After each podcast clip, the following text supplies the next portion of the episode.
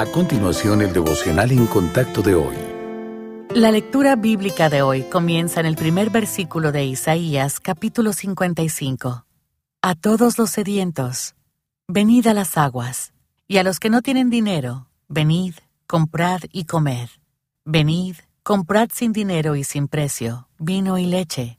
¿Por qué gastáis el dinero en lo que no es pan y vuestro trabajo en lo que no sacia?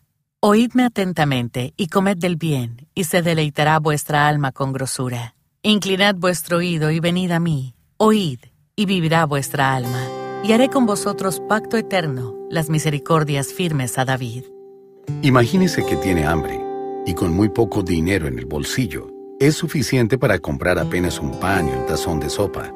Eso evitará que se muera de hambre, pero está lejos de ser satisfactorio. Imagínese ahora que entra en un salón hermoso donde se ha dispuesto un banquete, mesas llenas de sabrosas carnes, verduras frescas, pan caliente y postres de todo tipo. Pero en vez de una lista de precios, hay un cartel que dice gratis. ¿Cuál situación imaginaria elegiría usted?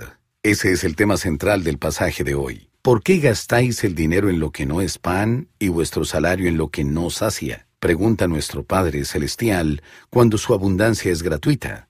Pero eso es justo lo que sucede cuando rechazamos una relación con Dios y buscamos cosas temporales que nunca pueden llenarnos. En el libro Pensamientos, Blaise Pascal habla de este anhelo abrumador y concluye diciendo que el abismo infinito que hay en nosotros solo puede ser llenado por un objeto infinito e inmutable, es decir, únicamente por Dios mismo. Felizmente, la verdadera satisfacción que proviene de la unión con el Señor está a nuestro alcance. Lo único que tenemos que hacer es aceptarla.